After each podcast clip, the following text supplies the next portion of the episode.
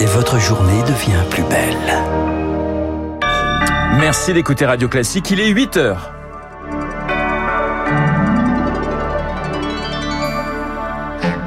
La matinale de Radio Classique avec Renaud Blanc. Et les titres du journal, deux discours qui se répondent. Joe Biden en Pologne, Vladimir Poutine en Russie. Nous serons en direct de Moscou dans quelques minutes. L'autre grand titre, c'est la France promis à l'arrêt le 7 mars. Les syndicats persistent et signent. Radio classique. Lucille, en Ukraine, la vie au rythme de la guerre. La guerre partout depuis un an, stigmate des frappes russes sur les murs, sonnerie quasi quotidienne des sirènes d'alarme et dans cette cohabitation avec les soldats des deux camps, Radio Classique a retrouvé Jackie Lebas, français installé à Jitomir à 140 km de Kiev. Il a fait le choix de rester là-bas pour témoigner. Il a vu les chars russes entrer en Ukraine il y a un an. La plupart des blindés euh, russes que l'on retrouve, abandonnés ou accidentés, sont chargés d'alcool jusqu'au plafond. Les soldats russes sont ivres tous les jours, tous les soirs, à partir de 16-17 heures, et ont des agissements complètement inciviques le président ukrainien a retiré l'alcool des magasins, a interdit l'alcool sur le front, bien entendu, et partout ailleurs où il y a des militaires. Autant les soldats russes ne savent pas très bien ce qu'ils font ici, parce qu'ils viennent taper sur leurs cousins, sur leurs frères parfois, alors que les Ukrainiens défendent leur terre, leur sol, et eux, ils savent pourquoi ils se battent. Le témoignage de Jackie Lebas, notre fil rouge en Ukraine depuis un an. Ukraine Et l'Ukraine, l'Ukraine ne sera jamais une victoire pour la Russie. Joe Biden en version originale, c'était hier soir à Varsovie en Pologne. Réponse martiale à Vladimir Poutine, discours à la nation quelques heures plus tôt à Moscou. Le président russe qui accuse l'Occident de vouloir en finir avec la Russie. En direct de Moscou, nous retrouvons Benjamin Kennel, le correspondant des Échos et de la Croix en Russie. Bonjour Benjamin. Bonjour. Première question très simple. Comment les moscovites ont accueilli euh, le discours de Vladimir Poutine? Bah écoutez, mis à part l'annonce sur la suspension de, la participation russe à, l'accord euh, sur le désarmement nucléaire, il y a vraiment, il n'y a pas eu vraiment de, de nouveauté dans le discours de Poutine euh, d'hier, et donc chacun a un peu retrouvé dans le discours ce qu'il voulait, ce qu'il attendait les pour sont restés pour, les contre sont restés contre, et au milieu de tout ça, il y a tout le camélieu de gris de Russes qui euh, hésitent, qui tergiversent, qui sont pour tout en étant contre, qui sont contre tout en étant pour, et qui se posent des questions, mais qui ne remettent pas en cause pour autant le, président. D'une manière plus globale, comment les Russes vivent cette guerre? Il y a de la passivité, il y a de la peur, il y a de la résignation, il y a de l'adhésion? Vous dites finalement que cette société est divisée? Alors, il y a un an, le 24 février 2022, évidemment, c'était le choc pour beaucoup de beaucoup de Russes. On comprenait pas vraiment ce qui se passait, mais on sait déjà, il y a eu déjà une première vague d'habitude à cette guerre.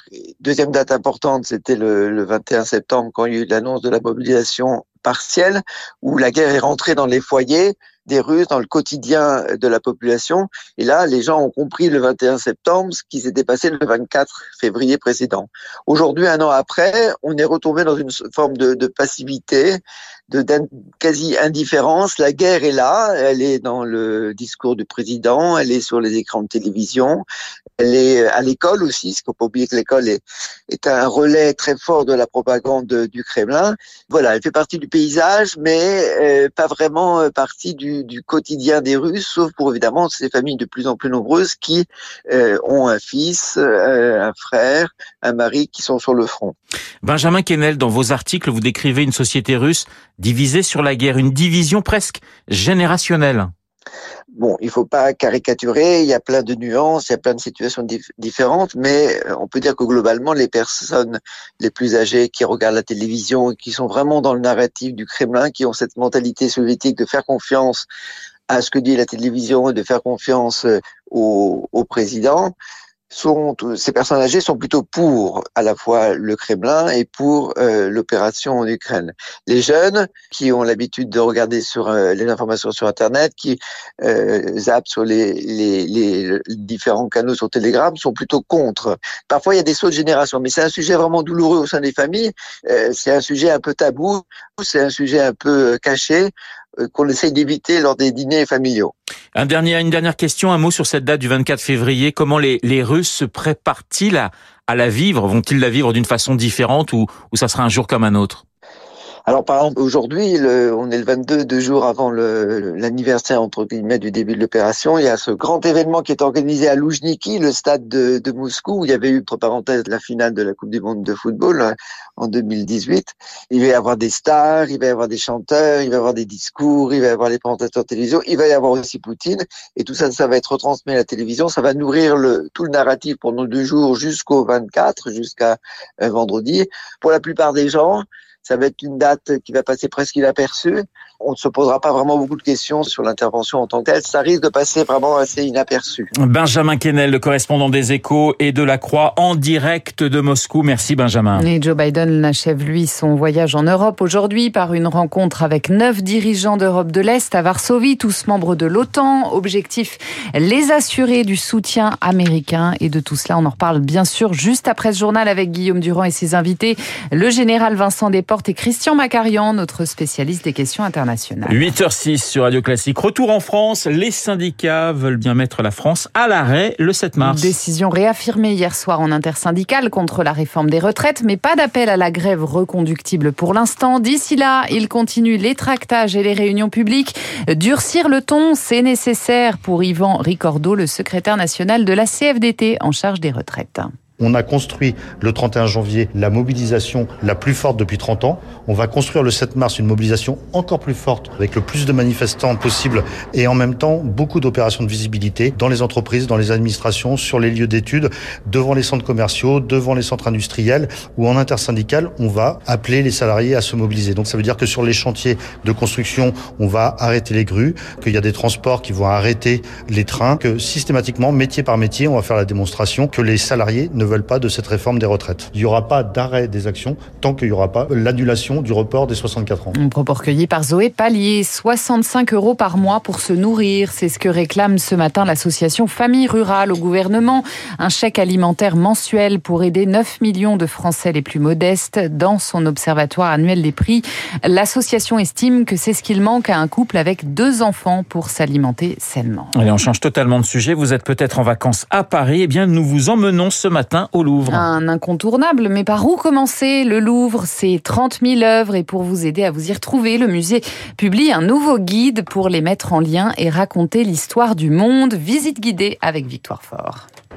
Vous avez promis d'autres Jocondes, cette œuvre-là en est véritablement une. Un guide pour abattre les cloisons des époques et des continents. Barthélemy Glama, historien de l'art, en est l'auteur. C'est une des plus belles œuvres des collections du Louvre et de très loin. Près de 4000 ans en arrière, en Mésopotamie. C'est le code de Hammurabi. Ce texte, il dit en substance, tu ne tueras point, tu ne voleras pas le bétail de ton prochain. C'est le premier texte de loi de l'histoire de l'humanité. Avançons un peu. On est au 9e siècle. Les symboles de l'Empire romain se retrouvent partout. Et il y avait un roi allemand qui a réussi à conquérir toute l'Europe de l'Ouest, y compris la France, et qui s'est fait proclamer empereur romain à Rome. Et cet empereur, c'était Charlemagne, il a eu son fils Charles Le Chauve. L'ouvrage de Barthélemy Glama se raccroche au programme scolaire, une frise pour se repérer dans le temps et à chaque fois les enjeux de l'époque. Et l'idée de cet ouvrage, c'est de connecter les différentes parties du Louvre entre elles. On aurait pu passer à côté de cette petite sculpture en terre cuite, La République de Joseph Chinard, salle 225. Le petit bonnet qu'elle porte sur la tête, le bonnet phrygien, c'était le bonnet qu'on donnait aux esclaves à Rome quand ils étaient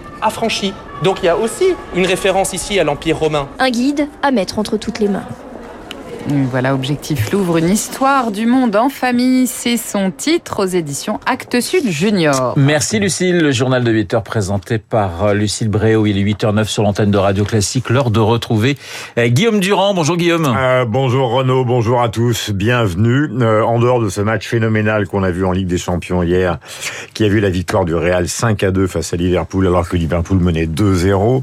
Je vous conseille pour le week-end, ceux qui ont la possibilité d'aller à Londres, de les voir une de Peter Dog, un peintre anglais extraordinaire à la Courtose Galerie. Et puis bientôt, vous le savez, Orsay, puisqu'on parlait du Louvre Manet de Gars. Et puis évidemment, avec tous les invités de la matinale, nous allons revenir sur ce dialogue de sourds entre Joe Biden et Vladimir Poutine. D'un côté, pour Poutine, la décadence. Et d'autre, le, Biden, le président américain, comprenait au départ pour un homme effacé et qui a déclaré que les dictateurs ne comprenaient qu'un seul mot, non. Avec cette question qu'on on essaiera de, de résoudre avec mes invités, à savoir Desportes, Macarian, Marc Lambron et euh, Pascal Bruckner. On a le sentiment, comme l'écrit donc le camarade Gély dans le Figaro ce matin, qu'une sorte de mur de Berlin bis va s'installer quelque part. La question, c'est de savoir où, aux frontières de l'Ukraine ou de la Russie, ou en plein milieu de l'Ukraine. Réponse dans 10 minutes. Et avant vos invités, Arthur Berda pour l'édito politique.